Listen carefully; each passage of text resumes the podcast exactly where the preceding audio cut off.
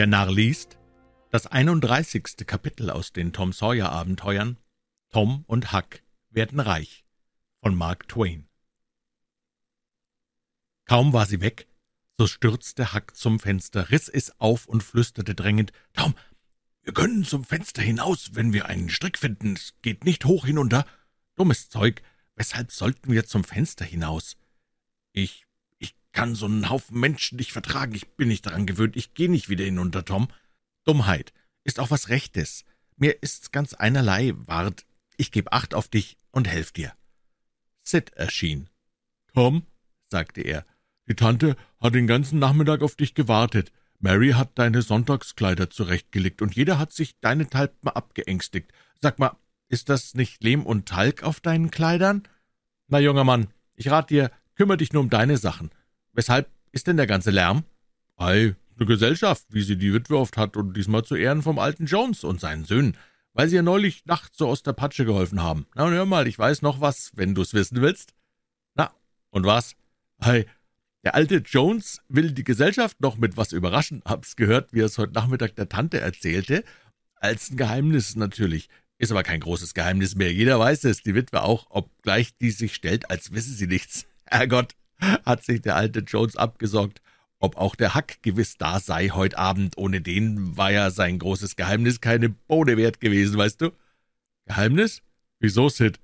Ei, Einfach, dass Hack damals hinter den Kerlen hergeschlichen ist bis zum Zaun hier. Weiter gar nichts. Der Alte wollte einen großen Hoppelei draus machen heute Abend. War wohl ein bisschen schwach ausgefallen. Und Sid lachte hämisch und selbstzufrieden in sich hinein.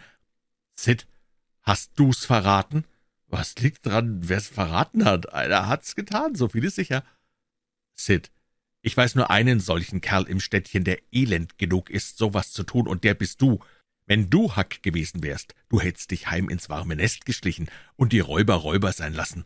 Du kannst immer nur was Gemeines tun und kannst's nicht hören, wenn andere gelobt werden, weil sie was Schönes und was Gutes getan haben. So, hast du was. Keinen Dank, wie Frau Douglas unten sagt.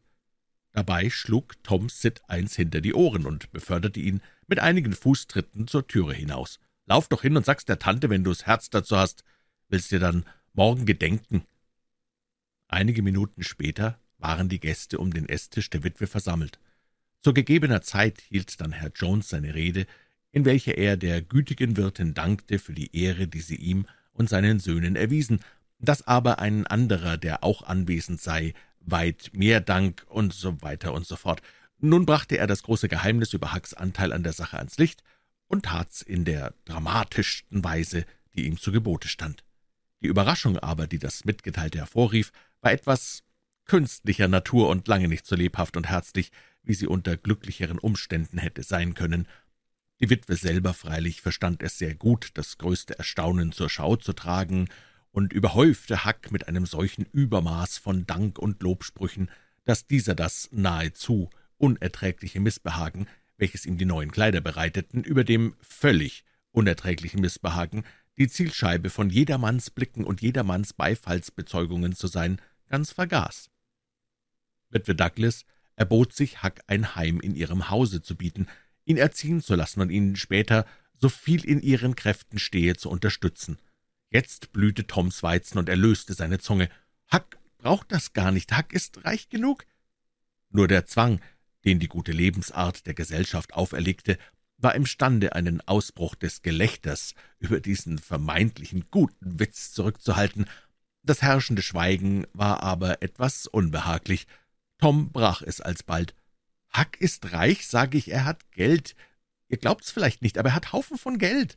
Braucht gar nicht zu lachen, werd's euch gleich beweisen, wartet eine Minute.« Er rannte zur Tür hinaus. Die Anwesenden blickten zuerst einander voll ungläubigen Staunens an und dann fragend auf Huck, der wortlos dasaß.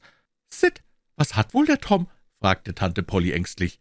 »Äh, na da wird meiner klug aus dem Bengel, ich.« Da trat Tom wieder ein, gebeugt unter der Last seiner Geldsäcke, und Tante Polly musste den Satz unbeendet lassen. Tom leerte den Haufen blinkenden Goldes auf den Tisch und rief triumphierend, »Na, na, was habe ich euch gesagt? Die Hälfte davon gehört Hack und die andere Hälfte mir.« Der Anblick des Geldes benahm allen den Atem.